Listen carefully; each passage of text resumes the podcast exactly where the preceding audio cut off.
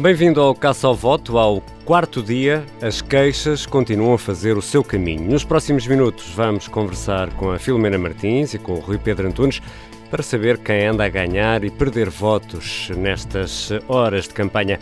Vamos também à estrada, ao encontro de dois jornalistas do Observador que estão a acompanhar as caravanas.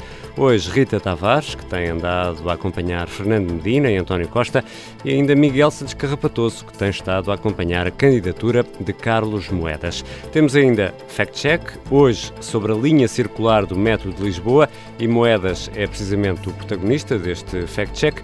No baú das autárquicas, Marcelo, o taxista, nadador e candidato à Câmara de Lisboa. A fechar, um hino de campanha que mostra que é possível, é mesmo possível, usar o nome Alveiazere na letra de uma canção. Este caça ao voto começa agora. As queixas continuam e hoje o porta-voz da CNEV vai esclarecer que aquela entidade não tomou qualquer posição sobre a atuação do Primeiro-Ministro António Costa em tempos de campanha.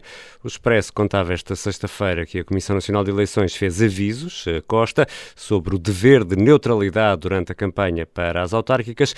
Rui Rio diz que não são cá necessárias queixas em papel os portugueses já são bem crescidinhos. Que o seu Primeiro-Ministro tem confundido o cargo de Primeiro-Ministro com o líder do PS, tem andado a fazer promessas que não são realizáveis, mas acima de tudo confundindo o cargo de Primeiro-Ministro com o cargo de líder, eh, com o cargo de líder do Partido Socialista. E, portanto, o simples facto de nós alertarmos para isto, o facto de não ser a primeira nem a segunda eleição pós 25 de Abril, já tivemos muitas eleições, já todos vivemos muitas situações em que houve políticos de todos os partidos que prometeram aquilo que não podiam cumprir.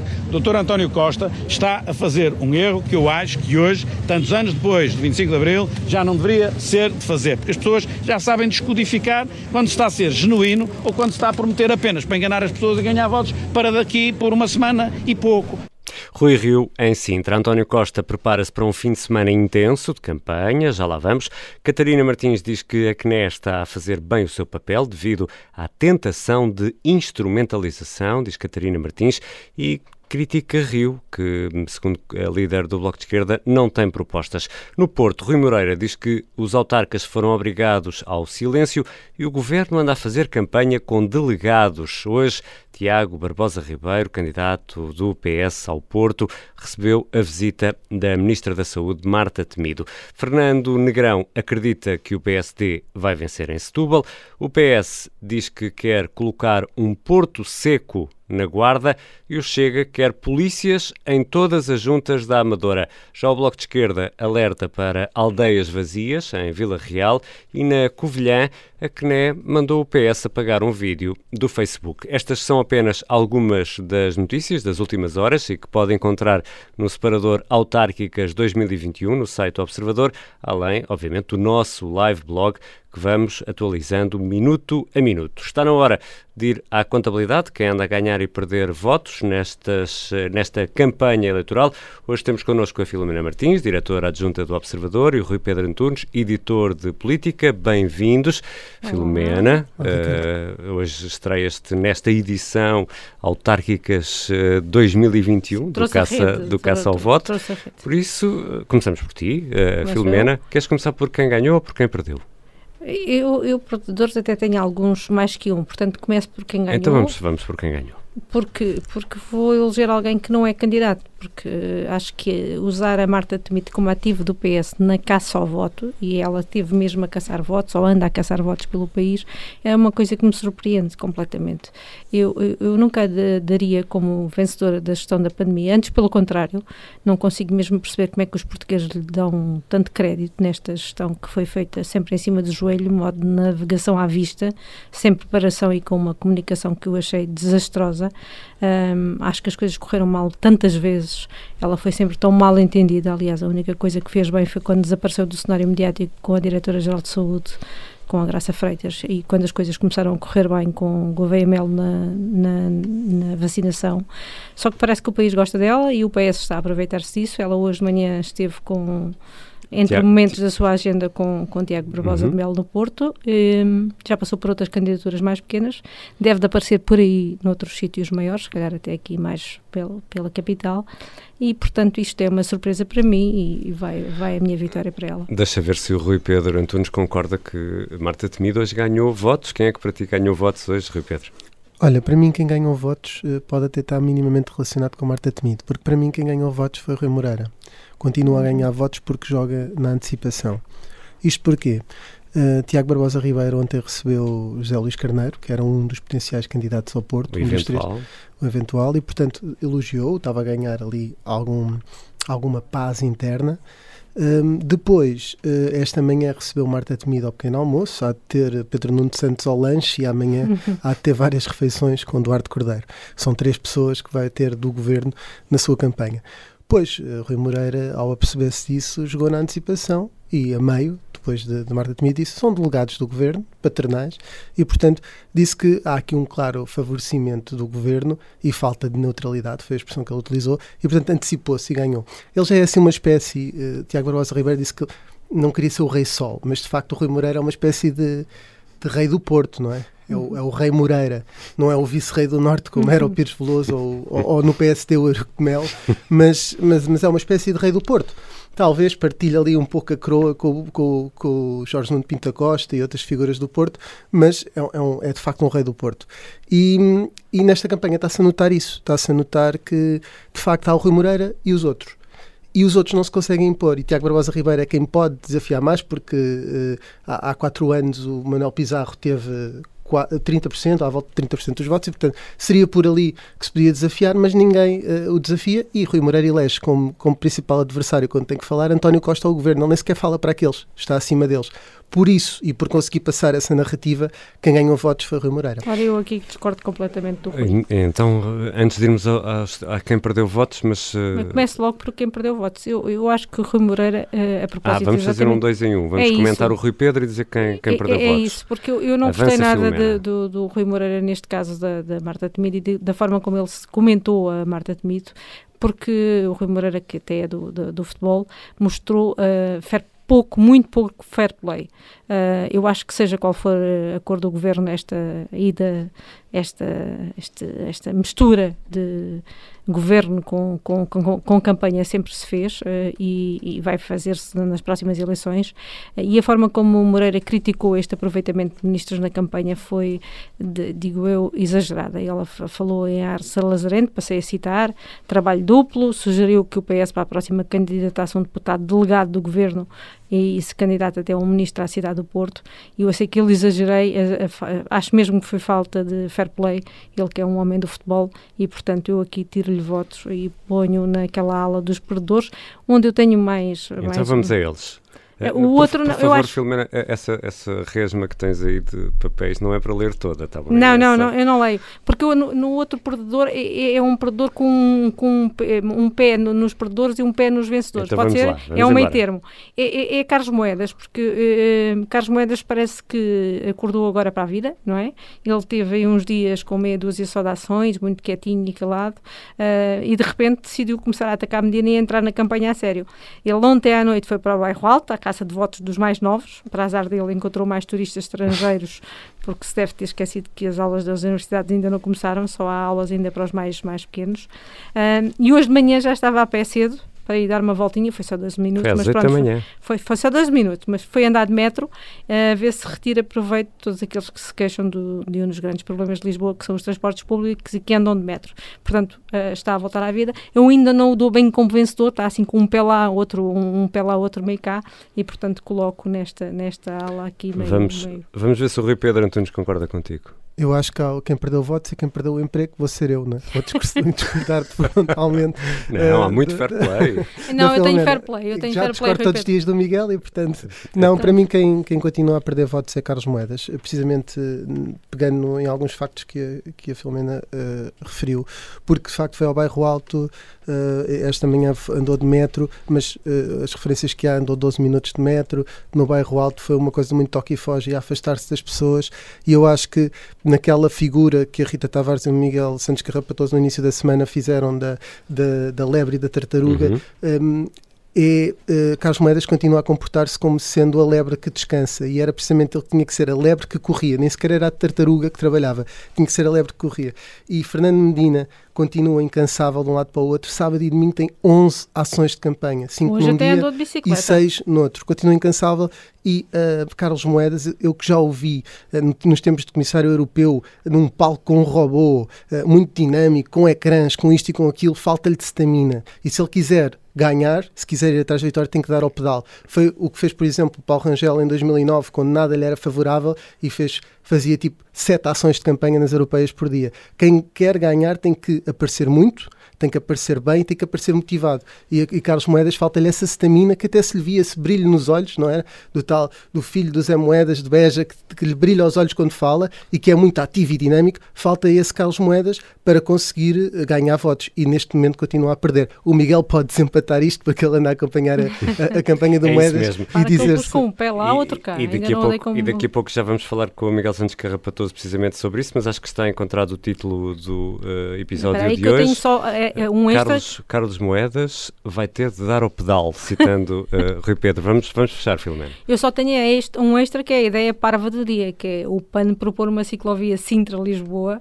uhum. paralela ao IC19, que é só a via mais, uh, com mais trânsito da Europa e também a mais poluída, portanto, a ideia uh, parva do dia. Fica aqui uma, uma, outro, fica, uma outra rubrica. Fica feita essa nota e vamos continuar na estrada.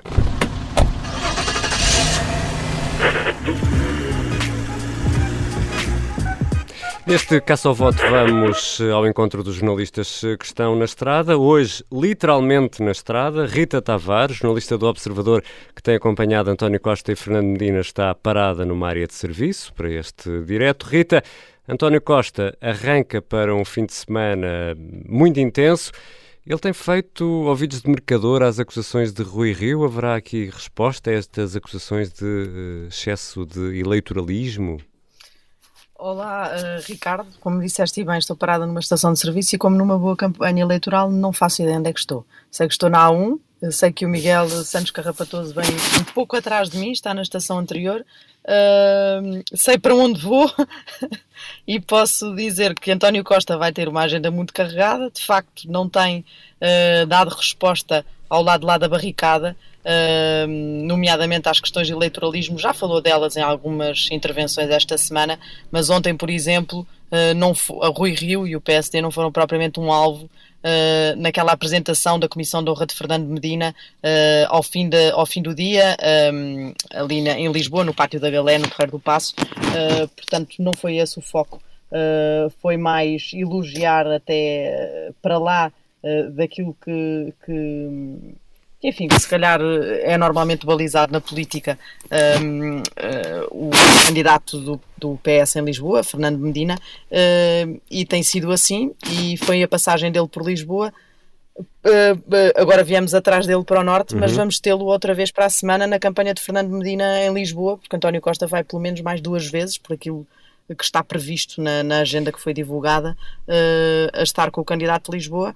Uh, agora, este fim de semana é muito intenso, são 13 localidades durante 48 horas, portanto, uh, vai ser de mini comício em mini comício, de coisa, terra em terra. A coisa promete. Rita, tu tens precisamente acompanhado Fernando Medina. Como é que está a correr a campanha a Medina, que também tem sido uh, intensa? Como é que tem sido recebido ele, que é candidato e autarca ao mesmo tempo? Como é que tem sido recebido nas ruas?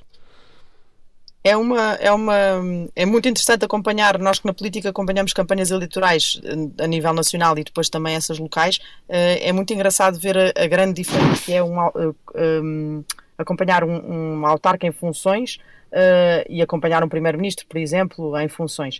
Uh, há obviamente queixas que também são feitas aos primeiros ministros em funções, mas uh, no caso de um autarca é uma coisa bastante um, mais localizada e mais muito mais, uh, mais personalizada, muito próxima uhum. mesmo. E tem sido muito isso que acontece com o Fernando Medina uh, em todos os cantos por onde passamos. Às vezes olhamos, procuramos e ele uh, está a falar com alguém que o abordou, desde o buraco da rua ao despejo à passadeira, enfim, dos grandes problemas que põem em claro e que têm sido muito focados nesta campanha e é das muitas queixas que ele ouve é por causa dos problemas de habitação na cidade de Lisboa um, e e para os, para os, quais ele não, não deu ao longo do primeiro mandato, mandato a resposta uh, que tinha prometido. Uh, o programa de renda uh, acessível, por exemplo, foi lançado. Há algumas casas distribuídas, mas muito longe das 6 mil que Fernando Menina prometeu. Portanto, essas, essas críticas, essas queixas dos lisboetas continuam a ouvir-se e, e, depois há muitos momentos em que uh, vemos Fernando Medina até a tirar o telemóvel para localizar no, no GPS o, o exato sítio do bairro que a pessoa está a falar ou a tirar um caderninho para tirar uh, ou a anotar no telemóvel ou, ou, outro dia contei isso num texto que era nas costas do envelope a explicar a uma senhora porque é que ela, como é que ela se poderia candidatar ao programa de renda acessível, porque ela estava a candidatar-se ao programa de renda apoiada e não era o indicado, tendo em conta o rendimento que a senhora tinha. Portanto, é uma coisa muito personalizada, uhum. uh, de campanha inevitavelmente porta a porta.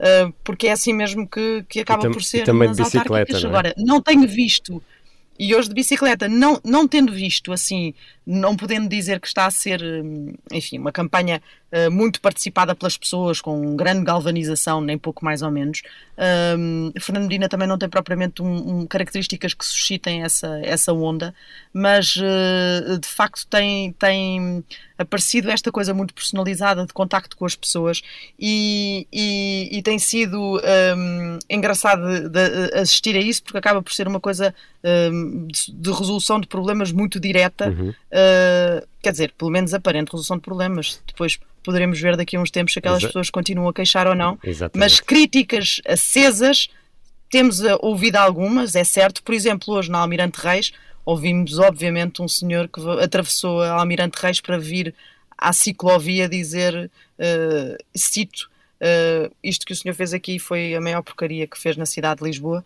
Uh, portanto, aí Fernando Dino ouviu. Ele normalmente responde, uh, responde, dá a resposta, não, não, não se fica uh, diz qualquer coisa e, e, a pessoa continua na sua e o candidato também continua na sua. É Rita, é assim, Rita, é assim Fernando Medina na estrada. Rita, obrigado, boa viagem. Rita Tavares, jornalista do Observador, também na estrada, também rumo a norte, mas uh, parado em segurança, está o Miguel Santos Carrapatoso, editor adjunto de Política. Miguel, tens acompanhado a campanha de Carlos Moedas, que se assume como a única alternativa viável em Lisboa. Ao fim desta uh, primeira semana, e já aqui ouvimos várias opiniões nesse sentido. Podemos falar de uma campanha que está, no mínimo, morna. Olá Ricardo, olá a todos. Um, há pouco o Rui dizia que Carlos Moedas tem ainda de pedalar muito. É, é o título do, do episódio se de, quer, se quer ganhar estas eleições. Eu acrescento mais. Um, não sei se Carlos Moedas não terá os pneus da bicicleta em baixo porque parece que o candidato social-democrata foi deixado uh, no terreno sem grande apoio, sem grande ajuda das estruturas, sem grande estratégia. Enfim, a campanha tem sido muito morna e estou a ser bastante simpático. Uh, na, no dia anterior, Carlos Moedas esteve em, uh, num bairro em Alcântara, onde falou, onde entrou em dois, três cafés e falou com duas, três pessoas esteve numa, esteve numa apresentação de candidatura, foi ao Bairro Alto, onde, enfim, falou com os, com os representantes do setor e zarpou. Esta manhã esteve no metro 12 minutos, enfim, também não, não foi de, de encher o olho. Parece-me que Carlos Moedas está uh, um bocadinho desamparado. Uh, não sei se as estruturas, se os partidos que o apoiam, e recordo que há dois grandes partidos a apoiarem Carlos Moedas, CDS e PSD não deixaram o candidato muito ao abandono. É verdade que os dois partidos também em Lisboa estão em guerra e em convulsão, em convulsão interna. Portanto, tem sido uma campanha vítima da estratégia de Carlos Moedas, que de facto parece um bocadinho desinteressado em fazer campanha a sério. Mas a com, com, todas estas críticas, Miguel, achas que uh, segunda, esta segunda semana ainda, ainda poderá trazer mais dinamismo ou esta poderá ser a, a linha de atuação do candidato? A perspectiva e a promessa de quem está na campanha com Carlos Moedas é de que sim, que na próxima, na próxima semana as coisas ficarão mais intensas, haverá mais agenda, mais rua, mais contacto com a população, mais assertividade. Uh, não sei se chegará a tempo, de facto, Carlos Moedas uh, tem de encurtar distância para Fernandina se quer de facto disputar estas eleições o que temos visto nesta campanha e não é um problema de perfil, nem de personalidade, nem de dificuldade em falar com as pessoas. Há muitos candidatos e, e nós temos assistido e, e, acompanhado a muitas campanhas. Há candidatos que, por serem estreantes nestas andanças, têm dificuldade a chegar às pessoas, em conversar com as pessoas. Carlos Moedas não, é simpaticíssimo, tem disponibilidade para ouvir, uh, troca palavras de, de circunstância, dá conforto às pessoas, preocupa-se com os problemas que ela, com que elas se deparam, mas falta o resto. E o resto na política também é importante. Falta a onda, falta criar essa onda mediática que pode ser uh, criada artificialmente claro. pelas estruturas e pelos jotas e pelo aparelho, mas ela é importante para, para que lá em casa, quem assiste à televisão, tenha a percepção que de facto existe uma campanha, coisa que tem falhado. E nesse aspecto parece-me que as estruturas desistiram de moedas e moedas desistiu das estruturas. Miguel, boa viagem. Miguel Santos Carrapatoso, editor adjunto de política, que, tal como a Rita Tavares, eh, encostou para este direto. Já a seguir, vamos ao fact-check. Bem-vindo, Pedro Rainho. Está na hora do fact-check e hoje vamos olhar para uma declaração que ainda está fresca. É desta sexta-feira de manhã, uma declaração de Carlos Moedas. É, olá Ricardo, nós sabemos que as obras de reconfiguração do metro estão em marcha, também sabemos que vai ser recriada uma linha circular no metro de Lisboa e isso levou Carlos Moedas a falar de um enorme transtorno para os utentes do, do metro de Lisboa. Com a linha circular vão ter uma dificuldade incrível nas suas vidas, sobretudo aquelas que utilizam aqui a linha amarela, que vêm de sítios como hoje entramos na Amachoeira, mas podem vir de Odivelas e que antigamente podiam ir até ao centro da cidade e vão deixar de poder fazê-lo, vão ter que fazer um transbordo no Campo Grande. E isso vai ser uma grande mudança nas suas vidas. Esta foi a mensagem forte da ação do candidato da coligação Novos Tempos esta manhã. Carlos Moedas andou de metro entre a Meixoeira e Campo Grande e esteve a sensibilizar uh, os utentes uh, para aquilo que seria um transtorno enorme daqui para a frente quando a linha circular estiver em funcionamento. Ele diz que vão ser mais 20, 30 minutos de viagem para quem venha da linha amarela, em direção ao centro da cidade, um, terá de fazer nesses casos um, trans, um transbordo no Campo Grande e depois sim seguir para o centro. Aquilo que Carlos Moedas diz é que nunca teria feito a linha circular, se fosse uma decisão dele, e depois ainda propôs alternativas, por exemplo, uma linha em laço. Mas a verdade, Pedro, é que a nova configuração do metro vai mesmo, e tem mesmo de obrigar a um, a um transbordo que até agora não era necessário, não é? Eh, nós uh, tentámos obter esclarecimentos mais recentes, tanto do Ministério do Ambiente como do, da Metro de Lisboa, obtivemos silêncio, mais uma vez, destas, desta, desta entidade, mas na verdade isto é uma questão que já foi esclarecida ali no início de, de 2019. Na altura, eh, José Gomes Mendes, que era secretário de Estado adjunto e da Mobilidade do Ministério de Matos Fernandes, escreveu um, um artigo no Público em que tentou de alguma forma desconstruir cinco mitos a, a propósito desta nova reconfiguração da linha de metro ou do metro de Lisboa.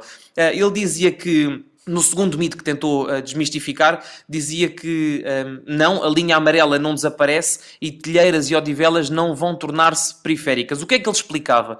Que os comboios que vêm de odivelas podem entrar na nova linha circular, e aqui estou quase a citar literalmente, Uh, e podem transportar os passageiros até ao centro da cidade sem transbordos.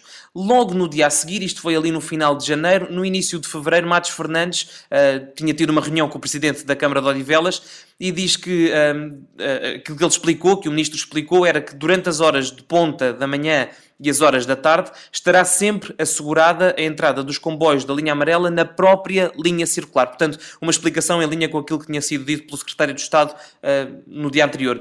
E depois o que o ministro explicava ainda era que ao longo do dia, uh, bom, a solução ainda ia ser arranjada, mas esta garantia já foi dada em 2019.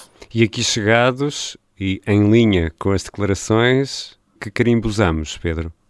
Vamos para aquele laranja, que já, que já vamos conhecendo, eh, é um, uma declaração enganadora, porque de facto, e isto é reconhecido pelo Ministério do Ambiente logo no início, há um receio inicial de que haja aqui uma maior complicação para quem queira vir para o centro da cidade, mas há esclarecimentos posteriores de que isso não vai acontecer Uh, e nada posterior que viesse contradizer isso. Portanto, é uma declaração enganadora de Carlos Moedas. Então deixa-me aqui abrir a caixa dos carimbos e toma lá o carimbo laranja.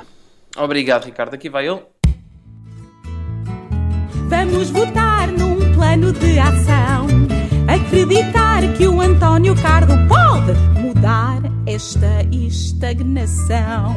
O movimento Vamos Alveiazer pegou na canção dos Diolinda e saiu o hino, mas isso vai ficar lá mais para o final deste caça ao voto. Para já, vamos ao baú das autárquicas.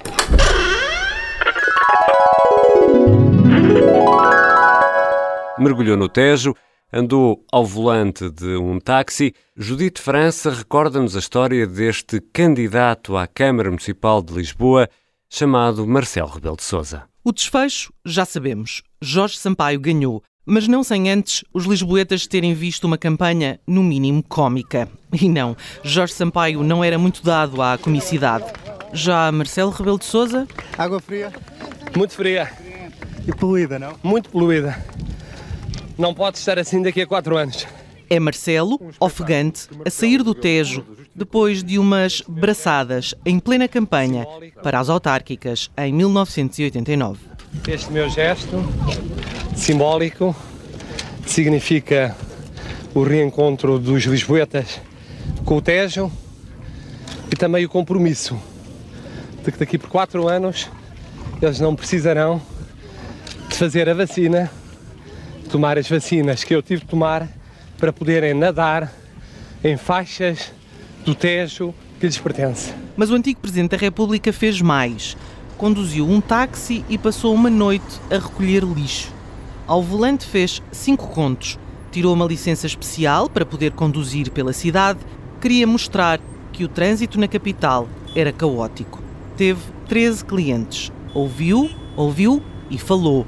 Marcelo era capaz de falar com um pionês sem dificuldade e no táxi encarnou a personagem. Entre os passageiros houve de tudo, como um homem que pediu para ser levado ao casal ventoso e que Marcelo pode garantir que levava droga num pacote para uma das piores zonas da cidade.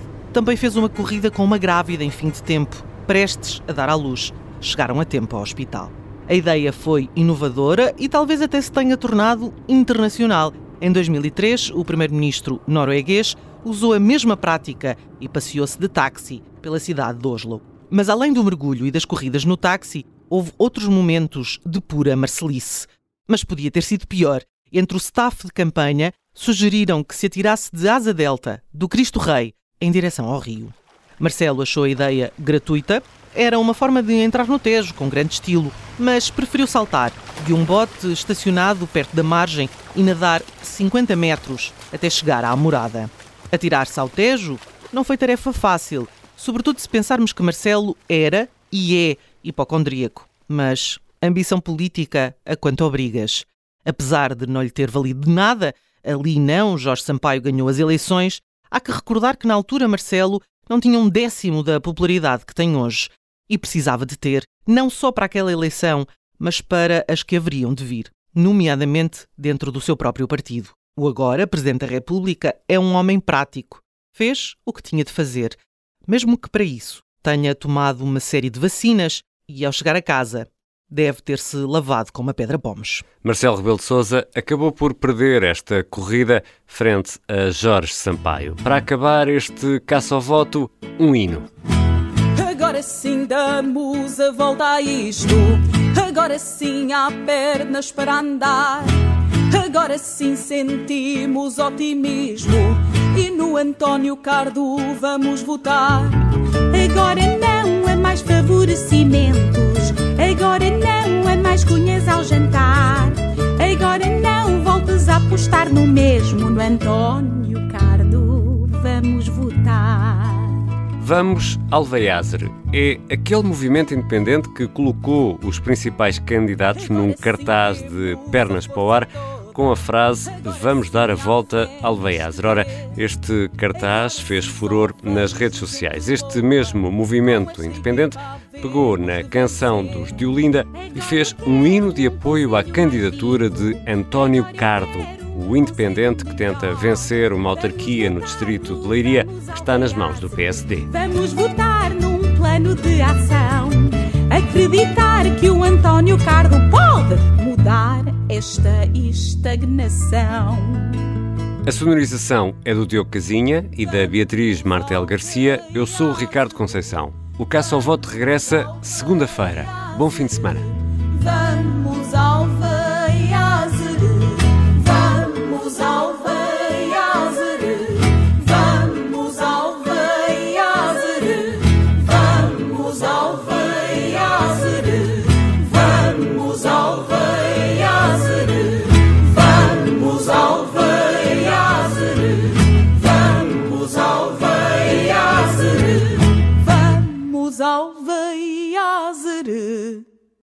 Obrigada por ter ouvido este podcast. Se gostou, pode subscrevê-lo, pode partilhá-lo e também pode ouvir a Rádio Observador online em 98.7 em Lisboa e em 98.4 no Porto.